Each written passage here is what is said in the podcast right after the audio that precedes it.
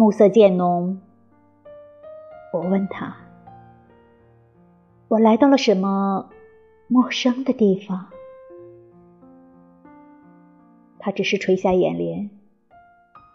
他走开的时候，清水在他水壶的镜子里汩汩作响。树木朦胧的低垂在河岸上，田野看来仿佛已经属于往昔。流水默默无声，竹林黑苍苍的，一动也不动。小巷里传来手镯轻扣水壶的叮当声。别再划了，且把小舟系在这棵树上吧，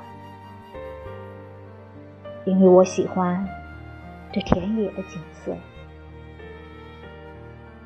黄昏星落到寺院圆顶背后去了，布头大理石的苍白色，隐隐绰绰的出没在黑水里。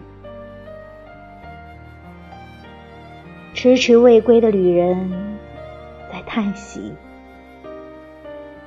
因为隐蔽的窗子里射出的灯光，被路边交织的乔木和灌木切成碎片，洒到黑暗中去了。依旧有手镯轻扣水壶的叮当声。落叶遍地的小巷里，有踏步归去的窸窣声。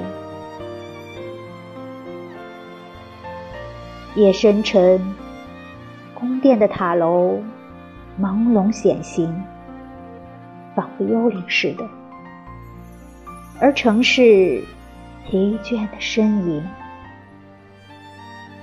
别再画了，且把小舟。系在树上吧，让我在这陌生地方寻求休息吧。这地方朦胧地躺在繁星之下，黑暗因手镯轻扣水壶的叮当声而颤栗、激动。